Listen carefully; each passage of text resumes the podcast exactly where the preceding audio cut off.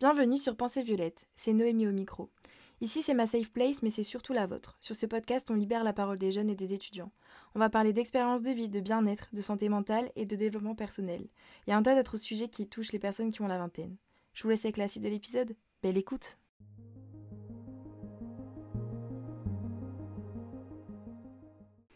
Hello tout le monde, j'espère que vous allez bien. Je suis très contente de vous retrouver euh, enfin pour un nouvel épisode de Pensée Violette. J'ai été très longuement absente euh, pour les mêmes raisons que la dernière fois. Le travail, il me reste encore trois semaines euh, en tant qu'étudiante et quatre semaines en tant qu'alternante et après c'est la fin. Mais en tout cas, euh, je suis ravie de pouvoir reprendre la parole sur le micro de Pensée Violette.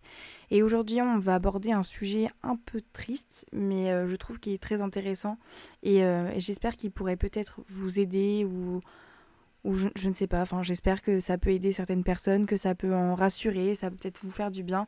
Je ne sais pas, mais en tout cas, euh, j'espère que cet épisode va vous plaire. Et je pense que vous l'avez vu dans le titre. Aujourd'hui, on va parler du deuil, euh, de la notion de, deuil, de faire son deuil. De, voilà, je vais essayer de vous parler un peu de mon expérience personnelle par rapport, euh, à ça. Et, et, pourquoi pas essayer de vous donner des conseils, même si honnêtement, il n'y a pas vraiment de conseils à donner là-dessus. Mais, mais en tout cas, j'espère que cette thématique vous plaira. Et, et voilà. Je vous avoue que c'est pas la première tentative que je fais pour tourner cet épisode. Euh, là, je tourne, euh, on est le 21 juin et en fait, l'épisode va sortir le même jour que, je l'enregistre si tout va bien, si je n'ai pas eu encore de problèmes techniques. Mais euh, la semaine dernière, j'ai déjà essayé de le tourner deux fois et ça a été très compliqué parce que du coup, je, en fait, je vais vous parler du décès de ma maman et comment bah, j'ai vécu justement son, départ, on va dire, et comment aujourd'hui, après un an, parce qu'en fait, ça fait un an tout pile aujourd'hui que ma maman nous a quittés. Et en fait, ça a été très dur euh, de le tourner parce que j'avais pris la décision de ne pas le préparer. Euh, comme j'ai pu faire pour le dernier épisode, pareil, je l'avais pas du tout préparé, je l'avais fait un peu au freestyle et au final, j'ai eu beaucoup de retours positifs. Donc je me suis dit que j'allais faire la même chose cette fois-ci et en fait euh, bah j'arrivais pas. À chaque fois que je commençais à parler, euh, les larmes montaient et je trouvais ça pas très utile et pas très intéressant en fait de d'écouter quelqu'un qui pleurait parce que bah ça n'apportait rien et puis et puis en fait c'était pas construit et donc du coup je me suis dit bah c'est tout, tu vas prendre le temps de alors je l'ai pas écrit mais j'ai essayé de de le construire grâce à un plan etc. J'ai fait finalement un truc un peu scolaire quand même, je vous l'avoue. Euh, mais au moins, j'espère quand même vous apporter des, choses tangibles. Et, euh, voilà, donc... Euh, c'est vrai que quand j'ai écrit le podcast, je me suis dit, mais par où commencer? Donc je vais faire ça un peu par ordre chronologique. Et, voilà. Donc, comme je voulais pu vous le dire précédemment, ma maman nous a quittés le 21 juin 2022. Alors je vais pas euh, du tout enfin rentrer dans les détails ou autres euh, parce que c'est un peu intime et je suis pas sûre que ça apporte grand chose euh, à mon propos. Mais en fait ce qui est très choquant, enfin ce qui est perturbant plutôt parce que choquant c'est un bien grand mot. Moi ce qui m'a beaucoup perturbé c'est donc ma mère est décédée un mardi matin. Et moi, ce qui m'a vraiment choqué, mais avec le recul, c'était pas vraiment sur le moment, c'est que le mardi après-midi, avec ma famille, on était aux pompes funèbres pour choisir la couleur du cercueil. En fait, quand vous perdez un proche et que vous avez euh, la nécessité, entre guillemets, de vous occuper de tout ce qui est bah, l'organisation des funérailles, l'administratif, etc., même si au final, les papiers, c'est pas vraiment moi qui m'en ai occupé, c'est plutôt mon père, et ben. en fait, c'est très bizarre. Vous avez l'impression de. Bah, déjà, vous pouvez pas réaliser ce qui est en train de se passer ou tout du moins ce qui vient de se passer, parce que vous êtes, enfin votre cerveau est, constamment, euh, constamment en train de travailler, en train de réfléchir. Euh, et, et, ça, c'est vrai que je trouvais ça un peu lunaire en fait de me dire que, enfin en fait c'est surtout avec le recul, je me suis dit mais le mardi matin euh, j'étais à l'hôpital pour voir ma mère et elle est décédée et après l'après-midi j'étais au pompes funèbres pour choisir les fleurs, la couleur de l'urne, la couleur du cercueil, etc. Enfin c'est vrai que quand on y réfléchit, c'est très bizarre. Et au final, entre le moment où ma maman est décédée et le moment où on a fait euh, ses funérailles, il s'est passé, je crois, bah, c'était le mardi, elle est décédée le mardi, et les funérailles étaient le vendredi matin. Et je sais qu'on a eu énormément de chance parce que euh, c'était aussi une volonté que ça qu'on soit rapide en fait, parce que je pense qu'on avait envie un peu de ne pas rester dans le jus de, de cet événement hyper euh, triste. Et on a eu la chance de pouvoir le faire aussi rapidement, parce que je sais que y a, pour certaines personnes, les délais sont beaucoup plus longs, surtout quand bah, il y a une cérémonie à l'église, etc. Je sais que c'est très différent. Et euh, je pense que c'était bien comme ça, que ça soit rapide et qu'il n'y ait pas une semaine qui se passe entre le moment où, où elle était partie et où le moment où on faisait notre dernier adieu, on va dire. Et donc ça, j'étais plutôt rassurée de savoir que ça se passerait comme ça.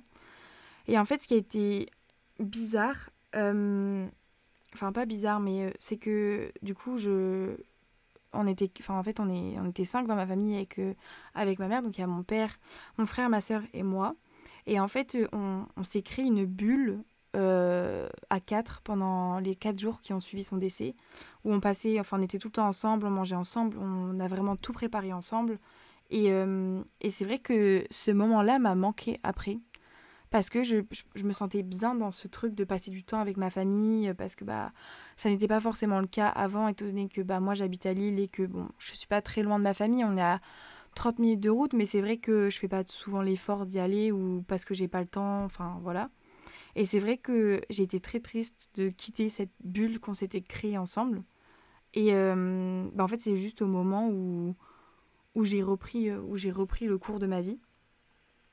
Euh, parce que du coup, enfin, je, ne sais pas si vous le savez, mais je ne sais pas si c'est le cas pour toutes les entreprises d'ailleurs.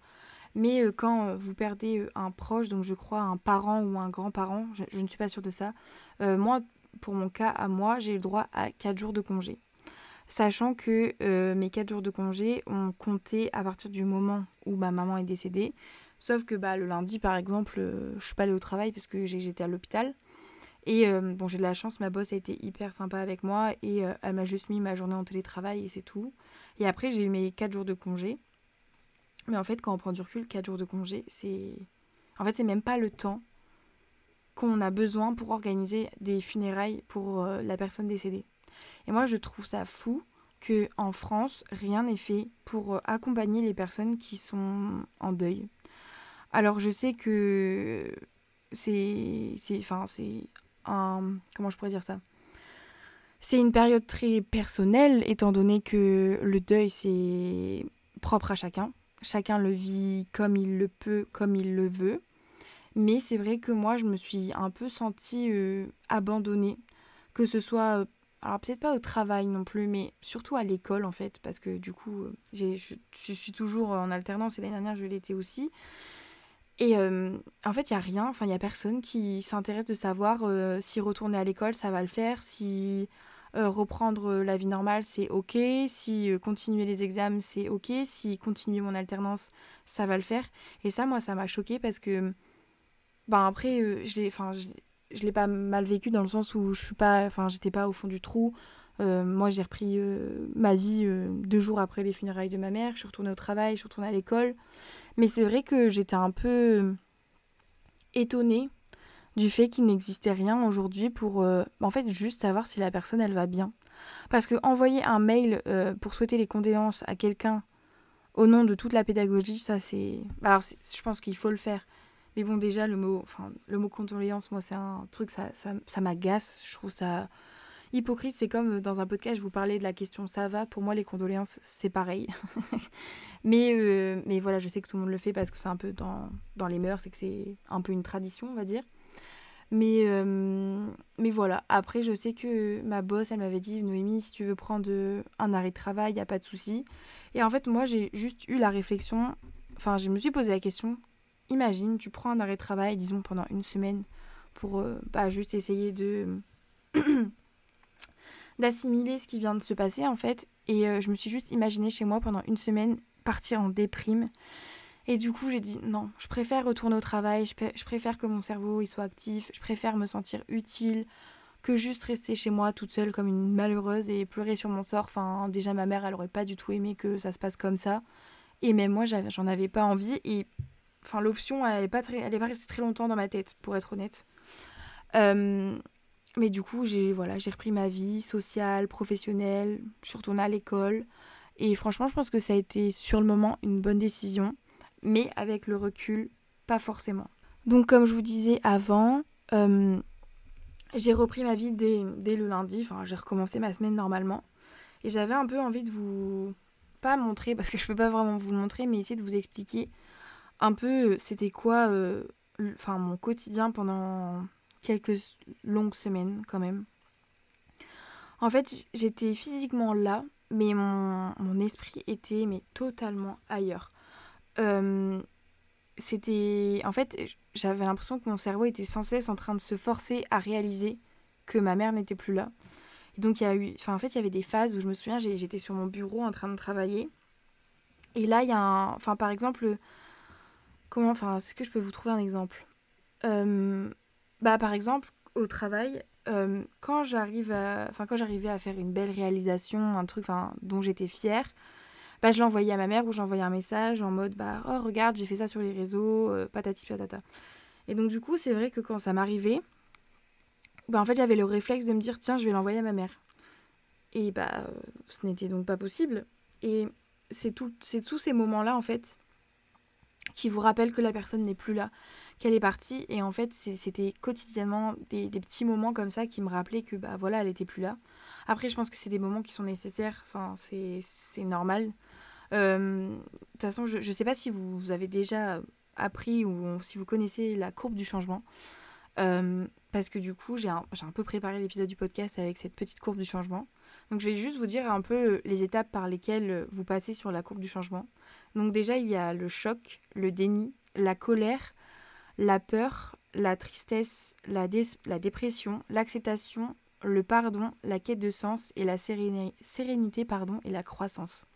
Donc la courbe du changement, elle s'applique pas uniquement euh, au deuil, elle s'applique aussi à plein de choses. Enfin, moi, je sais que je l'ai apprise dans le cadre euh, euh, de management au travail, donc ça n'a strictement rien à voir.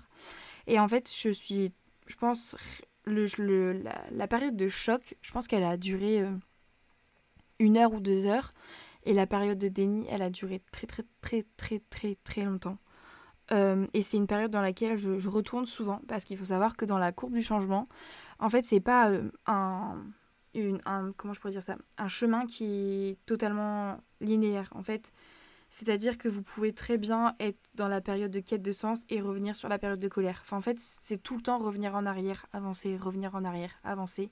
Ce qui est très très fatigant d'ailleurs, je trouve. Parce que, en fait, c'est un peu frustrant et un peu décevant quand vous avez l'impression d'avancer dans le deuil. En fait, il y a toujours un truc qui vous ramène en arrière. Et c'est super chiant et c'est frustrant. Et des fois, c'est un peu déprimant parce qu'on a l'impression qu'on va jamais réussir à s'en sortir. Euh, mais oui, du coup, tout ça pour revenir au sujet euh, bah, des étapes un peu. Donc, comme je disais, le choc, c'était une période qui n'a pas duré longtemps. Le déni, euh, c'est une période dans laquelle je, retourne encore de temps en temps, où mon cerveau me joue des tours.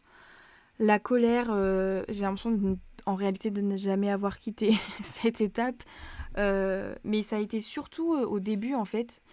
Euh, et j'étais pas en colère contre, contre ma famille ou contre moi-même, j'étais en colère contre les gens qui se plaignaient tout le temps.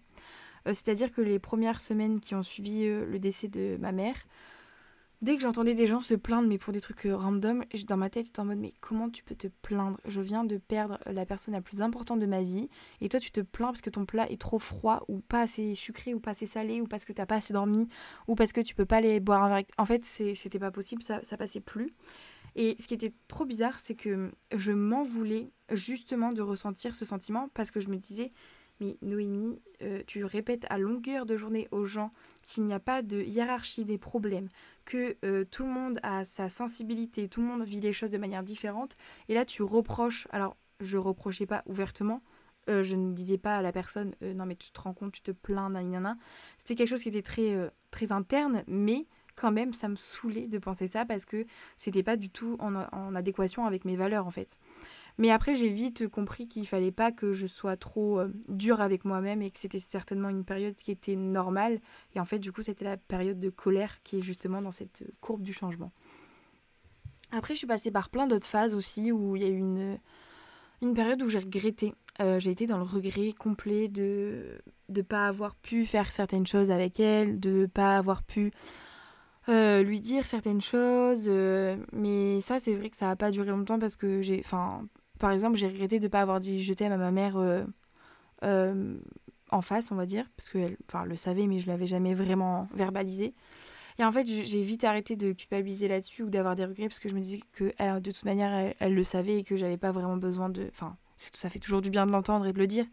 Mais, euh, mais je, enfin, c'était trop bête de se rajouter une couche en plus à accepter. Euh, et donc, ça, c'est vrai que c'est une idée qui m'a quand même euh, traversé l'esprit, pardon, mais qui n'est pas restée très longtemps dans ma tête.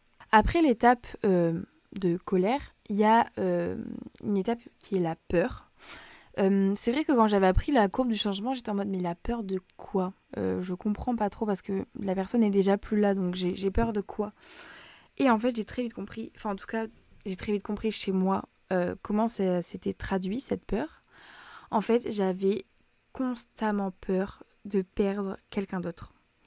Donc c'est-à-dire qu'à l'époque, j'étais en couple, bah, j'étais en couple, et je sais, je me souviens avoir souvent dit à mon copain s'il te plaît, fais attention, euh, ne fais pas ci, ne fais pas ça, roule pas trop vite, bois pas trop. Euh, enfin, en fait, je psychotais, j'avais super peur qu'il s'en aille.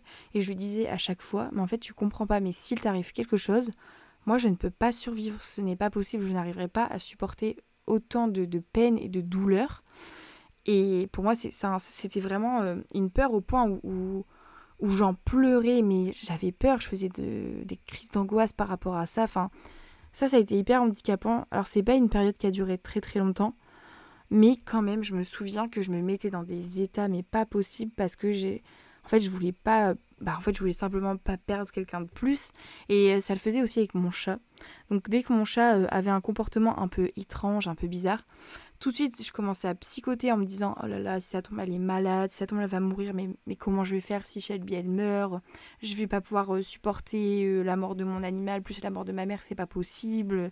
Enfin, c'était vraiment. Euh, c'était très bizarre et je pensais pas que j'allais passer par cette phase. Elle m'a un peu étonnée et surtout, j'avais pas compris.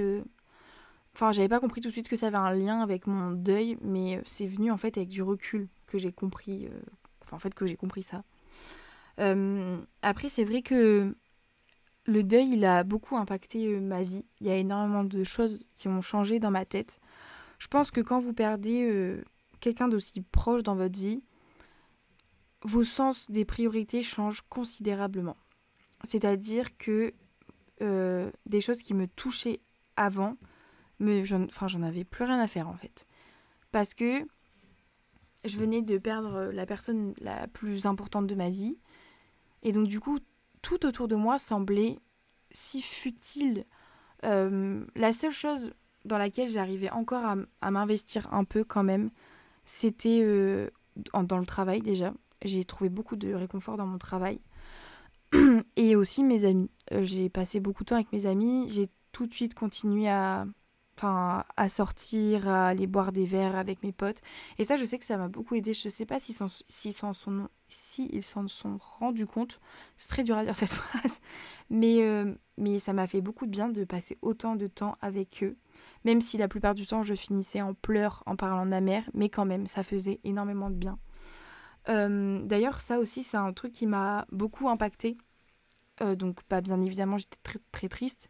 Et donc j'avais l'alcool triste et dès que j'avais un peu trop bu, on va dire, bah tout de suite, je sais pas pourquoi, je me sentais obligée de parler de ma mère et bah, d'extérioriser ce que j'avais vécu, ce qui s'était passé, euh, tout ce que je ressentais, etc. Et en fait, à chaque fois le lendemain, mais je culpabilisais tellement.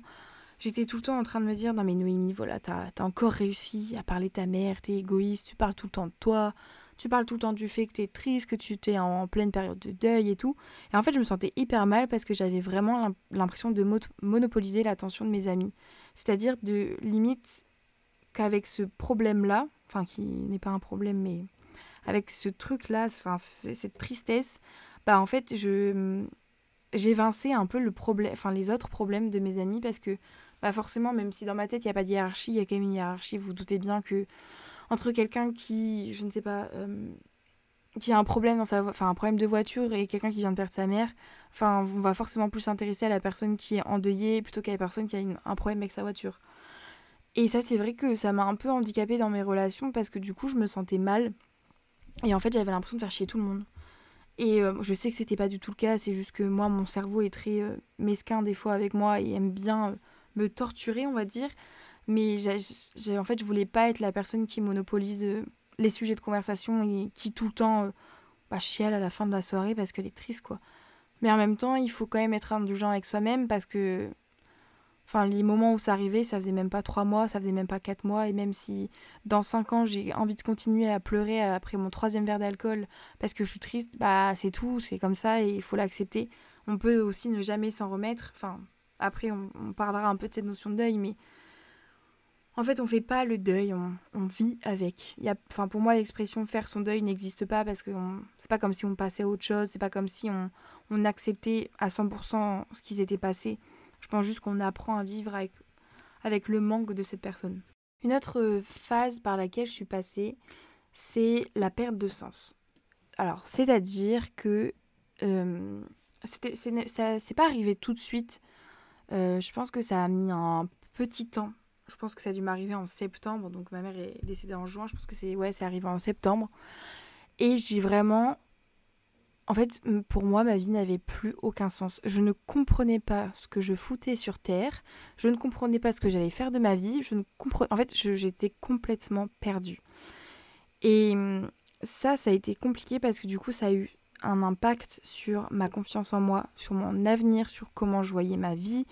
Et ça, ça je pense que c'était le moment le plus compliqué que j'ai vécu parce que, en fait, je savais plus à quoi me rattacher.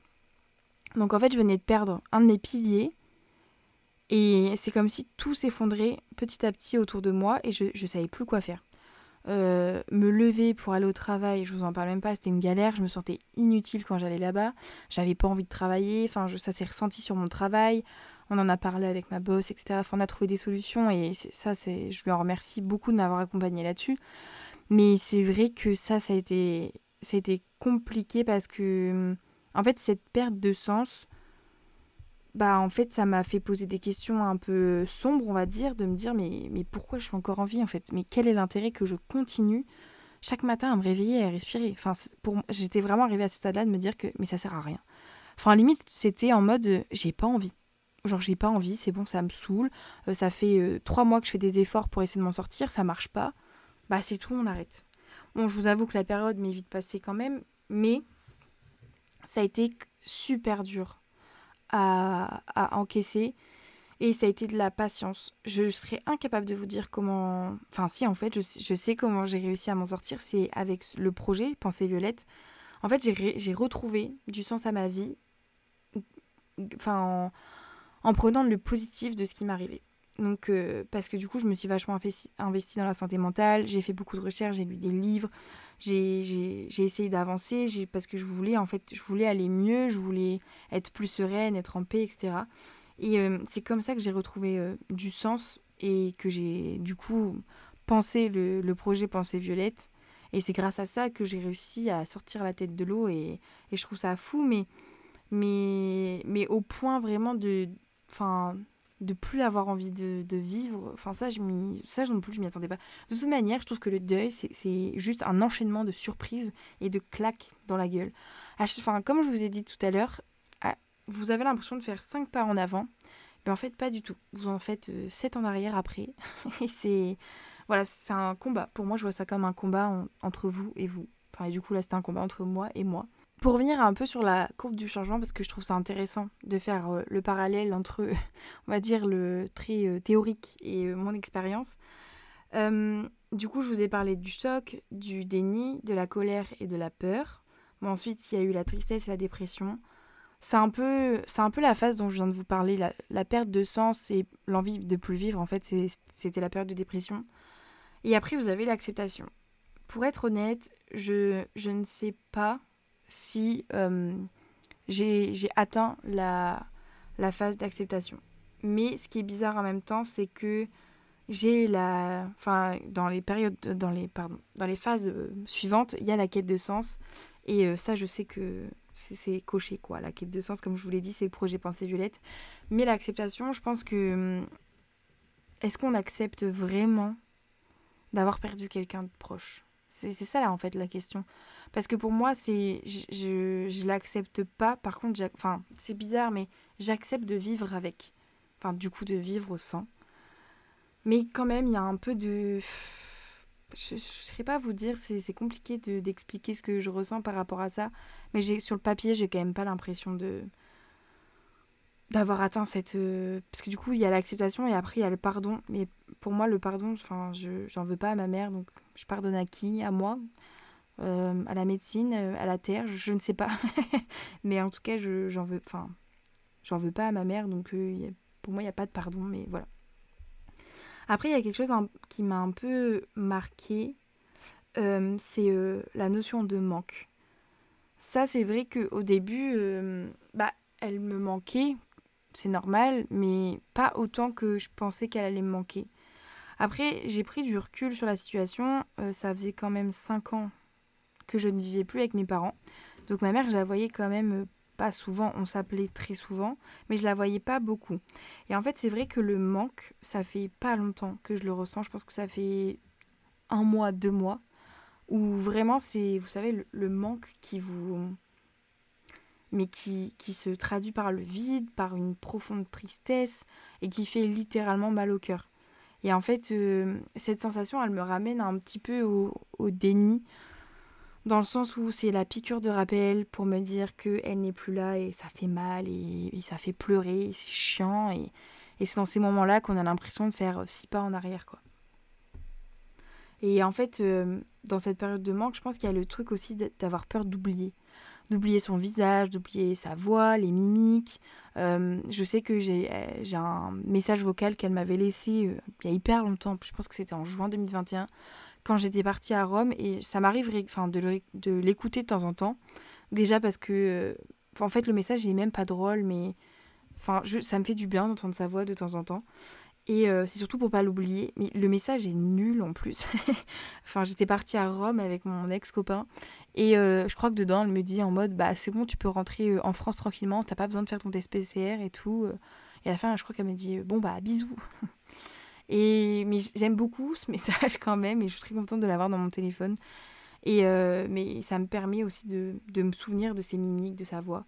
Bon, son visage, je vous avoue que l'oublier, c'est un peu compliqué parce qu'à l'ère du digital, vu le nombre de photos que j'ai dans mon, dans mon téléphone de ma maman, je pense que ça, ça devrait le faire. Mais c'est vrai que, hum, le, enfin, par exemple, son rire, etc., moi, j'ai peur de l'oublier. Parce que j'ai pas non plus 46 000 vidéos de ma mère et, et de vocaux. Et donc ça, c'est vrai que j'essaye régulièrement dans ma tête de me souvenir, de, me forcer à me rappeler euh, comment elle riait, comment elle s'exprimait sur certaines choses, quand elle était énervée, quand, euh, quand elle faisait la tête, euh, quand elle était fatiguée et tout. Enfin, voilà, c'est en fait, c'est juste la continuer à la faire vivre par le souvenir et moi je trouve que, que c'est super important. Et aujourd'hui, maintenant que ça fait un an, et en préparant le podcast, en fait, ça m'a permis de prendre énormément de recul sur ce que j'ai vécu cette dernière année. Et bah, en fait, tout à l'heure, je vous disais que c'était un combat entre moi et moi, et ça a vraiment été ça. Ça a été euh, un combat entre la personne qui a envie de vraiment lâcher les armes et dire c'est bon, ça me saoule, j'en ai marre de me battre, et la personne qui avait envie de vivre, qui avait envie de, de, rire à nouveau euh, sincèrement, de, de ressentir de la joie, du bonheur, de la fierté. Et euh, ça a vraiment été ça pendant un an. Et je l'ai retrouvé, enfin, il y a eu plein de moments où j'étais heureuse, il y a eu plein de moments où j'étais contente. Alors peut-être pas les six premiers mois, parce que euh, les six premiers mois, j'ai été inconsolable. Euh, je pense que la personne qui en a fait le plus les frais, c'est mon ex-copain. Mais euh, ça a été des larmes versées tous les matins et tous les soirs. Ça a été des crises de, de pleurs comme si on m'arrachait le cœur. Enfin, ça, je m'en souviens, c'était horrible. J'avais l'impression que la douleur, elle allait jamais s'arrêter que ça allait... En fait, je pensais que j'allais pas y arriver. Je, me disais, mais c'est pas possible, je vois pas comment je peux m'en sortir. Enfin, ça... En fait, ça faisait littéralement mal physiquement. C'est une douleur d'ailleurs que je n'avais jamais ressentie euh, précédemment et je le souhaite vraiment à personne parce que c'est horrible d'avoir mal, enfin que une émotion vous fasse mal physiquement, c'est très traumatisant. Et en fait, dans cette période-là, j'attendais mais désespérément que quelqu'un trouve les mots pour apaiser ma douleur. Donc euh, spoiler alerte, mais je pense que c'est pas trop un spoiler. Personne ne trouvera les mots pour vous réconforter. Personne. La seule, la seule personne qui est, qui est à même pour, euh, pour vous faire du bien, c'est vous-même. Même un psychologue ne vous aidera pas. J'ai été voir un psy, ça ne m'a pas... Enfin, si, ça m'a aidé, mais pas sur ça. Parce que, euh, enfin, moi, je considère que c'est pas des phrases ou des câlins qui vont vous faire oublier la douleur. Ça fait du bien sur le moment. Je peux pas dire que c'est désagréable, c'est pas vrai. C'est hyper. Euh, comment je pourrais dire ça? C'est hyper rassurant. C'est, vraiment. Ouais, c'est vraiment rassurant d'avoir des gens qui sont là pour vous et qui vous accompagnent, mais c'est pas eux qui vont vous faire. Euh, enfin qui vont vous aider à faire votre deuil en fait. S'il y a juste vous-même. Après c'est un avis très personnel mais je, enfin, je pense que aller voir en fait ça dépend les cas. Moi dans mon cas à moi je sais que ça m'a pas aidé parce que peut-être parce que je j'accepte pas l'aide, enfin je, je sais pas mais tout du moins moi j'ai pas trouvé que ça m'a aidé, ça m'a pas En fait c'est comme un pansement. Voilà, c'est ça. Les phrases de vos proches, les câlins, c'est un pansement mais euh, ça guérit pas vraiment en fait ça c'est ouais c'est de la surface et c'est pas du tout méchant contre eux hein. enfin je suis hyper reconnaissante euh, d'avoir eu mes proches pendant cette euh, l'année qui s'est écoulée. Je sais qu'ils seront toujours là pour moi les années qui, qui arrivent et qui suivent. Euh, et mais c'est vrai que en fait c'est moi qui ai mis la barre trop haute par rapport à mes proches. C'est moi qui ai fait l'erreur de penser qu'ils allaient pouvoir me sauver de ma douleur. Et c'est pas vrai. Ça c'est ils peuvent vous vous soulager mais ils peuvent pas vous faire oublier. Euh, là, on arrive sur la fin du podcast. Ça fait quand même 30 minutes que je, que je discute avec vous. C'est vrai que hum, pendant la préparation de cet épisode, euh, c'est vrai que j'aime bien quand même vous donner des petits conseils à la fin. Mais là, je réfléchissais, je réfléchissais, je me dis, mais en fait, je sais pas quoi vous dire comme conseil. En fait, je sais pas quoi vous donner parce que. Bah parce qu'il n'y a, pas, a pas de conseil, enfin, il n'y a pas de remède miracle ou autre. Peut-être que la seule chose que je puisse vous dire, c'est de vivre à 100% votre deuil, mais malheureusement, ça, vous pouvez pas choisir. Enfin, la période de déni, elle peut durer très longtemps et c'est la période, je trouve, qui fait plus de mal parce que tant que vous n'avez pas passé le déni et l'acceptation, pour moi, c'est les... vous pouvez pas avancer en fait. Mais ce que je peux vous dire, c'est si vous devez être triste, si vous voulez pleurer tous les jours, si vous en ressentez le besoin, mais faites-le. Ne retenez pas vos larmes, ne retenez pas votre tristesse. Soyez égoïste. On s'en fout. Vous, devez vivre votre truc.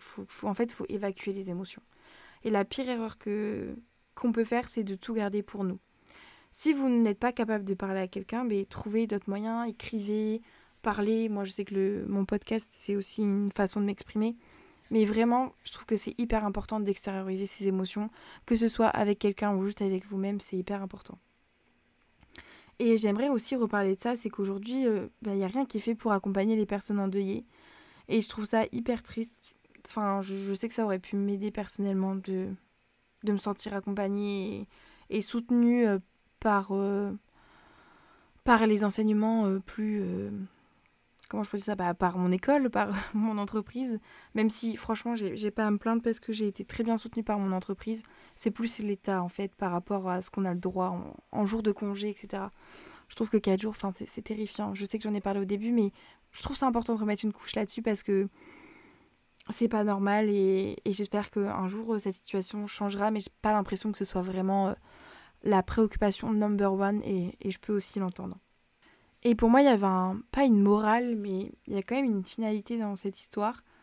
Et ce qui, moi, m'a un peu euh, surprise, c'est que dans ce drame familial, j'ai réussi à en tirer quelque chose de positif. Euh, en fait, j'ai réussi à puiser une force dont je ne soupçonnais pas du tout l'existence pour euh, monter mon projet, guérir mes traumas, essayer d'être en paix avec moi-même. J'ai jamais autant avancé dans ma vie, dans mon développement personnel, dans la quête de soi, etc. depuis que ma mère est, enfin, depuis que ma mère est décédée. Ça ne m'était jamais arrivé d'avancer autant. Et enfin, je rentre, enfin, je vous ai dit que je rentrerai pas dans les détails, mais euh, c'était, on va dire que c'était aussi euh, le moment pour ma mère d'aller se reposer. Et j'ai vraiment l'impression que les choses n'arrivent jamais par hasard. Et c'est aussi une petite fierté de se dire que j'ai réussi à transformer quelque chose, quelque chose de dramatique et de tragique en une force pour que ma vie elle soit plus belle, plus agréable, que je me sente mieux dans ma peau, que je fasse enfin ce que j'ai vraiment envie de faire. Et ça, c'est un peu ma petite fierté. Je pense que j'espère que ma mère est fière de là où elle est. Et, euh, et euh, ça, c'est. Il faut quand même tirer une leçon positive à tout ça. Et moi, c'est ma petite morale, ma petite morale de, de l'histoire. Et je vais finir ce podcast sur cette petite morale positive parce que c'est important de finir sur une note positive vu la thématique de l'épisode aujourd'hui. En tout cas, j'espère que l'épisode il vous a plu. J'espère que ça vous a permis de, bah, de mieux comprendre peut-être ce que vos proches vivent ou peut-être que ça peut vous aider aussi dans votre propre deuil. Euh, ça m'a fait beaucoup bien de parler de ce sujet-là avec vous. Et, euh, et, de toute manière, on se retrouve très vite pour un nouvel épisode. Je vous souhaite une bonne journée, une belle semaine, une bonne fête de la musique si vous écoutez ça le 21. Euh, ou s'il y a eu des problèmes techniques et que c'est posté le 22, j'espère que la fête, la fête de la musique était bonne. Et, et ben, je vous dis à très bientôt.